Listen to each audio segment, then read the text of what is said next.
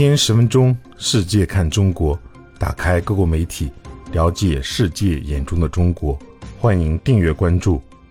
彭博新闻社十月六日报道，香港艺术界有这样一批朝气蓬勃的参与者，他们年轻、精明、富有竞争力。报道称，这些年轻买家现在是香港艺术品交易的主力，各大拍卖行今年的年轻竞买人数激增。这让香港成为了年轻艺术品买家的天堂，尤其是和美国和欧洲相比。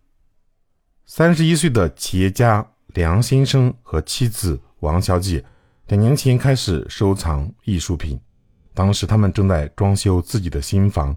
从那以后，这变成了一种爱好。这对夫妇陆续购买了上百件艺术品，价格从一万港元到三百万港元不等。他们公寓中最初设计的游戏房，现在堆满了绘画和艺术品。梁先生是一家物流公司老板，他在谈到香港艺术品市场时说：“ 新冠疫情后，香港肯定变得更有竞争力了。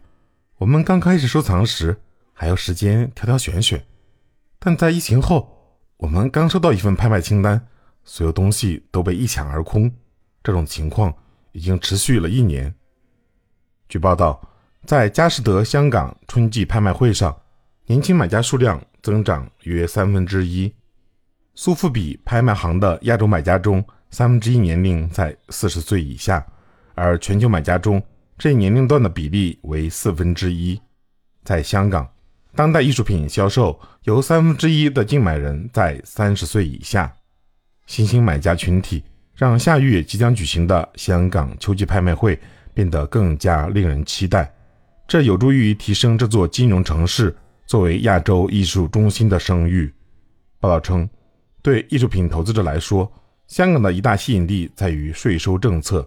与中国内地不同，香港对艺术品不征收关税、增值税和遗产税。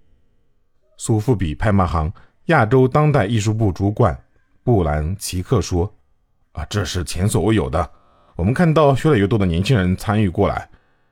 理论上，旅行限制对艺术品来说应该是一个挑战，但事实上呢，很多人待在家里，有时间上网研究，看看能买点什么。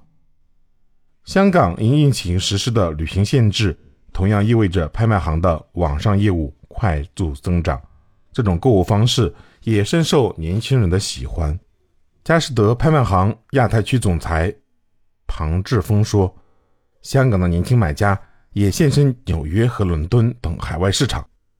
随着网拍业务大获成功，该公司在建的香港新总部内将专门设置一个多媒体工作室。”二零二二年，一份关于巴塞尔艺术展和瑞银集团环球艺术市场的报告说，虽然年轻买家在艺术品的支出上仍落后于年长买家，但他们的参与。正在对未来艺术品需求产生积极影响。